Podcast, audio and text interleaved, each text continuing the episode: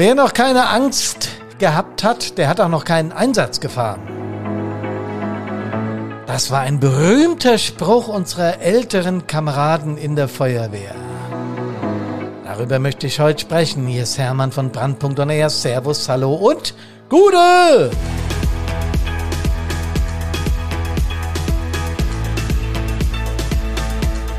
Angst ist eine menschliche, normale Emotion und Reaktion auf bestimmte Ereignisse. Aber reden wir in unseren Lehren wirklich darüber? Geben wir das wirklich zu, wenn wir Angst im Einsatz haben? Podcast Nummer 199. Die Nummer 199. Angst im Einsatz, aber ich zeige es nicht. Wie du deine Angst im Einsatz in den Griff bekommst. Darum geht's heute.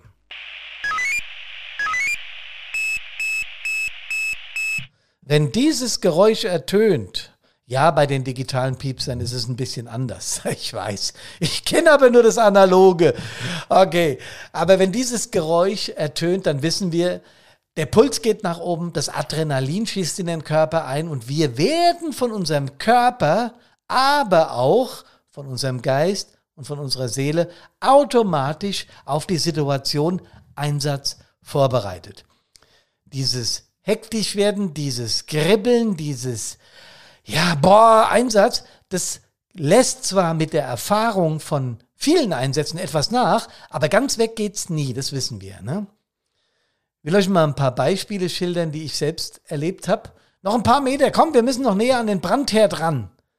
Das war bei einem größeren Einsatz, von dem ich schon öfter erzählt habe, wo mein Truppführer mich unter den Arm einhakte und näher an dieses Flammenchaos ranrückte. Und in mir ein Gefühl der Panik entstand. Oh Gott, oh Gott, oh Gott, was passiert denn jetzt? Der geht ja noch näher da dran. Das ist mir jetzt schon zu warm. Naja, ich hatte Angst um mein Leben, um meine Gesundheit in dem Moment, ganz klar. Hier, kletter mal in den PKW rein, komm. Da läuft doch hinten grad Sprit aus und die Dreiersicherung ist noch nicht fertig aufgebaut. Mal abgesehen davon, dass der Befehl dann etwas unsinnig ist, aber, äh, oder sagen wir mal, ich würde ihn heute auch verweigern, aber damals habe ich es gemacht, um mich nicht zu blamieren und an die Verletzte ranzukommen. Auch da hatte ich Angst. Na klar, war der Pulverlöscher dann schnell da und Schaum und Wasser war auch irgendwann da, aber in dem Moment hatte ich schon Schiss. Du brauchst keine Angst zu haben, wir sind doch gut ausgebildet, red dir nichts ein, du schaffst das. Ja, das sind Sprüche von Altvorderen gewesen damals, die ich immer wieder bekommen habe, wenn die gemerkt haben, wenn die gemerkt haben, der hat ein wenig Angst. Sie haben das nicht so genannt, sie haben immer Schiss gesagt. Vielleicht kennt ihr den Begriff auch. Oder der Spruch, Hey, dein Gruppenführer hat's doch auch gemacht. Wo ist denn das Problem? So ein bisschen hier, was willst du denn? Angst, Quatsch, haben wir. Angst und Geld haben wir nie gehabt. Auch so ein Spruch von früher. Dieses instinktgesteuerte Verhalten von Menschen, Tieren und Einsatzkräften, also Angst bekommen oder Panik vor etwas bekommen, gibt's in verschiedenen Ausprägungen. Auch erleben wir das im Einsatz, wenn Menschen aus einem brennenden Haus springen und der Sprungretter ist noch gar nicht aufgebaut. Oder die Drehleiter ist noch nicht ganz am Objekt dran und Leute springen in Panik raus. Weiteres Beispiel, Tiere laufen wieder in den Gefahrenbereich rein. Das erlebt man, äh, wenn, wenn so ein Bauernhof brennt und Kühe äh, aus dem brennenden Stall brettern, sich rumdrehen und wieder reinrennen.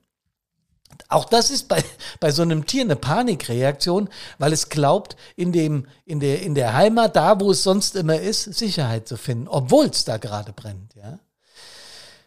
Diese Angstreaktionen auf uns Menschen bezogen sind nicht umsonst Bestandteil unserer Ausbildung. Und wo sind die?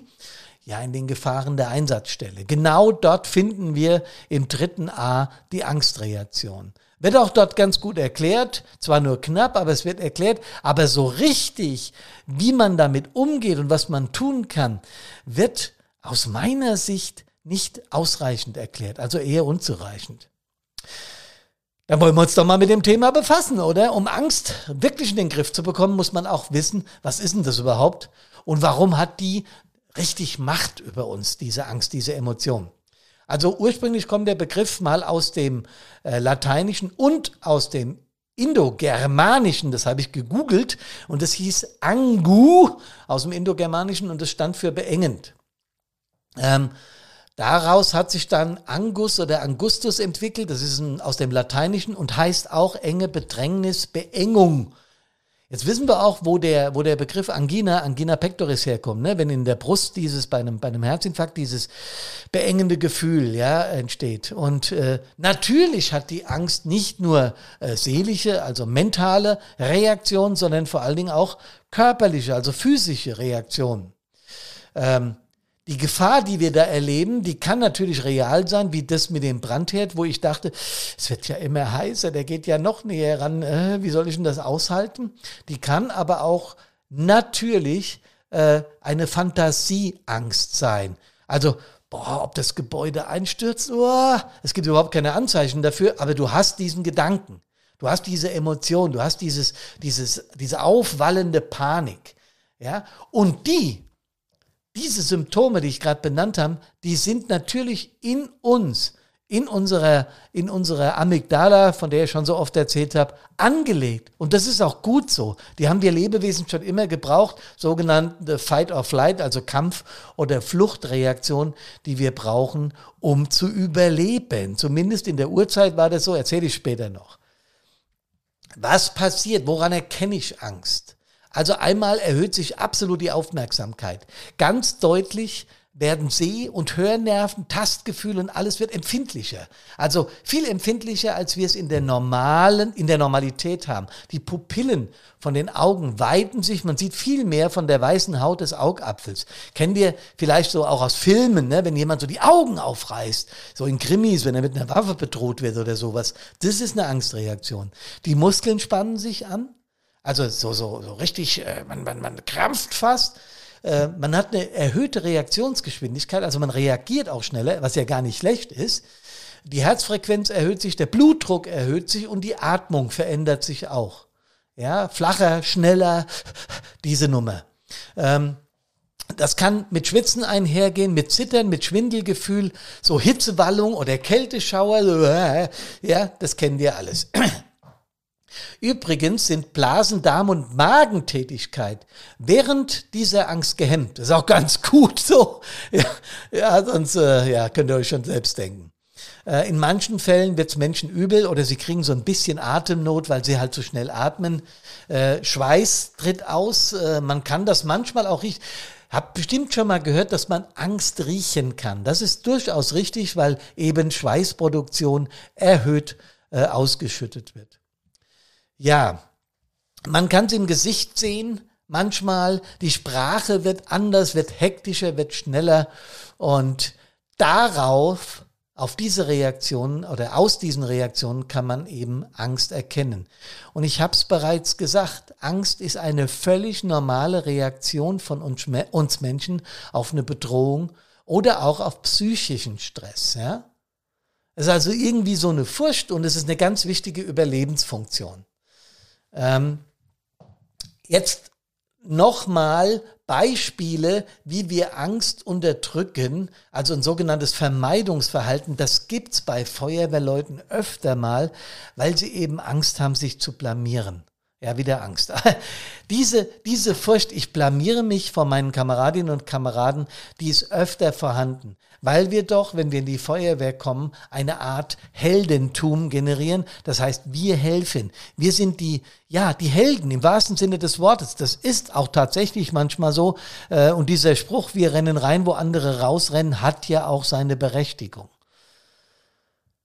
Und dann mal ein paar Beispiele, was Kameradinnen und Kameraden machen, wenn sie eben Angst haben, sich vor ihren Kameradinnen und Kameraden zu blamieren. Da gibt es das sogenannte Bagatellisierungsverhalten. Also, ja, nee, so wild war es ja gar nicht. Man spielt das so ein bisschen herunter. Das Verdrängungsverhalten, man, man erwähnt es überhaupt nicht. Man unterdrückt es, man schiebt es weg. Ähm, manche leugnen das sogar. Das nennt man das Leugnungsverhalten. Also man blendet das Angst aus dem, aus, aus, die Angst aus dem Bewusstsein aus. Man versteckt das vor anderen, ja. Und dieses Ausblenden aus dem Bewusstsein, das kennt ihr ja von mir, hilft nur bedingt. Ich nenne das immer Deckeln, weil aus dem Bewusstsein mag es verschwunden sein, aber im Unterbewusstsein, da lebt es eben weiter und auf Dauer kann einem das schaden. Übertreibungsverhalten ist in Angstsituationen völlig normal. Also man wiederholt ständig, was man erlebt hat. Äh, man, man erzählt und erzählt, wie schwierig das war, ja, aber dass man sich dem ausgesetzt hat, das war ja alles gar kein Problem. Wenn das ständig wiederholt wird, ist das auch ein typisches, ein typisches Übertreibungsverhalten, um die Angst zu bekämpfen. Ähm, dann gibt es das Generalisierungsverhalten, dass dieses Denkschema folgt so, naja, hat doch jeder. Das ist doch kein Problem. Kann ja kein Problem sein, weil jeder Mensch hat ja Angst. Also wenn ich das so unter den Generalverdacht stelle, dann minimiere ich äh, mein eigenes Angstgefühl, indem ich mir sage, naja, haben ja alle. Wenn es alle haben, kann es ja kein Problem sein. Nee, ist so nicht. Und das Heroisierungsverhalten, das war das, was ich mit Heldsein gemeint habe. Äh, man versucht so, ja, äh, habe ich schon in den Griff gekriegt, war überhaupt kein Problem. Man ist der Held und spielt die Angst runter.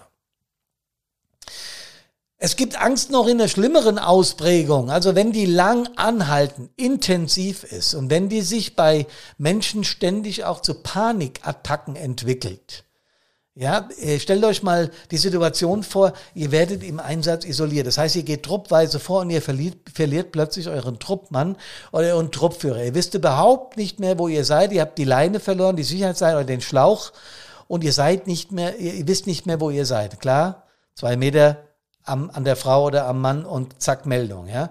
Aber trotzdem entsteht in diesem Moment, das habe ich selbst schon erlebt, Du bist plötzlich ein Tick weit allein, alles ist dunkel um dich rum, der Qualm ist schwarz, du hast keinerlei Licht mehr, keinerlei Orientierung mehr. Das löst allein vom Zuhören schon so ein bisschen so eine Angststörung aus und das kann sich dann ganz schnell zur Panik entwickeln. Aber nochmal, es gibt natürlich auch psychiatrische Erkrankungen. Äh, das nennt man zum Beispiel Phobien oder generalisierte Angststörung. Und wenn die öfter und ohne erkennbaren Grund vorhanden ist und wenn sie dich richtig belastet, dann gibt es nur eins, Arzt, Therapeut oder, oder, oder. Davon spreche ich heute überhaupt nicht, ja. Also Phobien äh, meine ich jetzt auch nicht, äh, äh mein Sohn zum Beispiel hat eine Spinnenphobie, der mag keine Spinnen, denn der sieht man, der, der geht auch nie hin und wird die jetzt äh, äh, anpacken und wird die ins Freie setzen, damit die weiterleben können, sondern der wird immer sagen, mach die mal weg. So, das ist so ein bisschen eine Spinnenphobie. Das ist ja auch völlig normal und es hat jeder Mensch irgendwas, was er nicht so sehr mag und wo er so ein bisschen, ah, das meine ich nicht. Mit einer Phobie meine ich, wenn man wirklich Dingen extrem ausweicht. Es gibt Menschen, die haben zum Beispiel Flugangst, richtige Flugpanik, die setzen sich niemals in ein Flugzeug. Wenn die das jetzt beruflich müssen, dann wird es natürlich lustig. Und dann sollten die das auch behandeln lassen, weil das ist dann schon ein, ein Irrsinn, wenn du in ein Flugzeug steigst und, steigst und hast eine richtige Panik. Ja? Ähm, die Stewardessen und das Personal und die Stewards in, in Flugzeugen sind zwar auf sowas vorbereitet, die wissen also, was sie tun müssen, ähm, aber trotzdem, das belastet dich ja selber. Und dann nochmal, davon spreche ich heute nicht, Arzt, Therapeut oder sowas. Ja? Also halten wir fest, Angst ist eine völlig normale Reaktion unseres Körpers, des Geistes und der Seele auf eine gefährliche Situation. Im Gegenteil, Angst ist wichtig, überlebenswichtig. Ja, wenn ich da zum Beispiel an die Urzeit denke, die Menschen, die dann äh, vor dem Mammut Angst haben und sich versteckt haben, ja, äh, das war gut so, weil sonst äh, Problem, ne?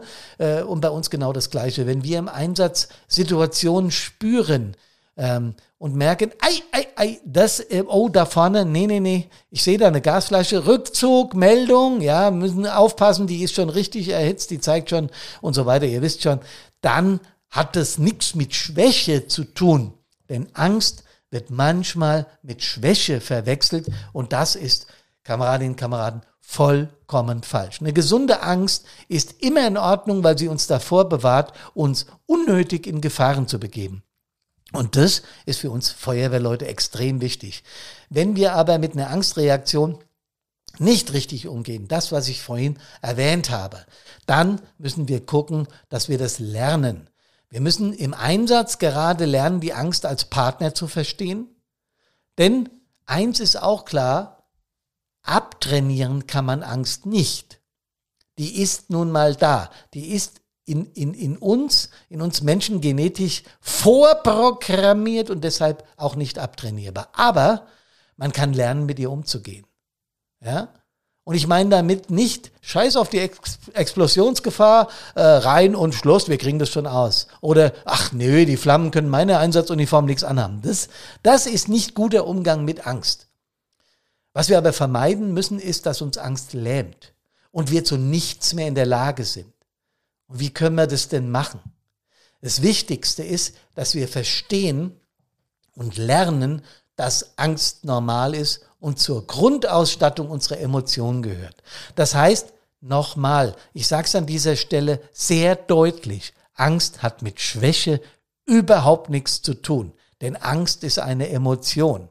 Wenn Angst Schwäche wäre, wäre auch Liebe, Freude oder sowas, also alle unsere Emotionen wären Schwächen. Das ist Quatsch. Erste wichtige Erkenntnis, Angst gehört zu unserem Leben, ist überlebenswichtig und ist keine Schwäche. Führungskräfte müssen lernen, Einsatzkräfte in ihrer körperlichen und in ihrer seelischen Leistungsfähigkeit zu stärken, aber auch einzuschätzen im Einsatz, ob das noch normal ist, welche Reaktionen die da sehen und notfalls die auch zu schützen. Und ihr wisst, dass ich mit Führungskräften auch Truppführer meine. Man wird ja nicht sofort Truppführer im Einsatzdienst in der Feuerwehr. Das ist ja bewusst so gemacht, dass man als Truppmann erstmal geführt wird. Und zur Führung gehört nicht nur Angriffstrupp zur Brandbekämpfung erstes Rohr und der Truppführer geht rein, sagt, wir gehen links rum, rechts rum, so rum, sondern er hat auch einzuschätzen, wie ist die Situation und wie verhält sich mein Truppmann gerade. Und wenn der sich komisch verhält, dann gibt's nur eins, Rückzug. Ja? Weil in der Einsatzstelle eine Panikreaktion zu bekämpfen, ist unglaublich schwierig. Und ja, da vorne sind noch Menschen drin. Und ja, da vorne ist ein Riesenfeuer, das wir bekämpfen müssen. Und ja, da vorne liegt eine Gasflasche. Alles wichtig. Aber das Aller, Allerwichtigste ist unsere Gesundheit und unser Leben, Kameradinnen und Kameraden. Und deswegen, wenn sowas bemerkt wird, in Einsatzstellen dann raus.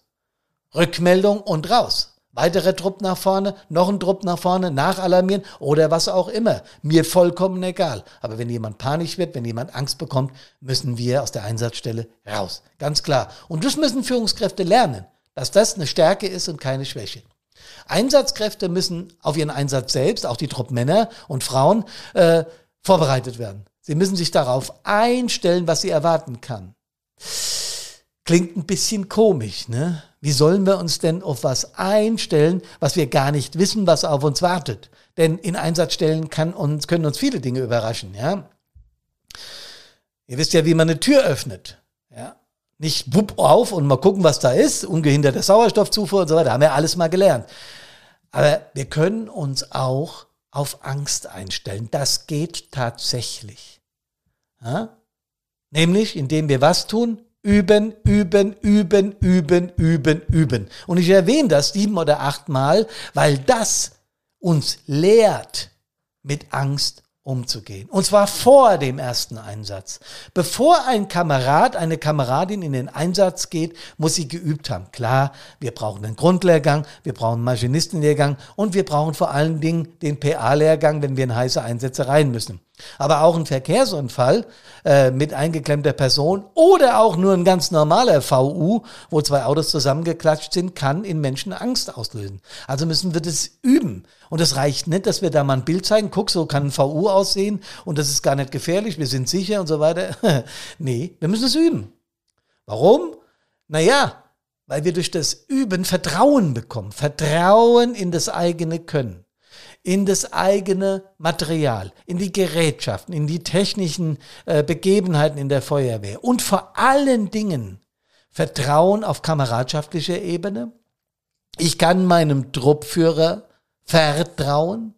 Ich bin im Einsatz nicht allein. Ein Funkspruch genügt und ich bekomme Hilfe. Ein Anzeichen, ein Handzeichen an meinen Truppführer und er weiß, was los ist. Ihr wisst schon, Daumen nach unten.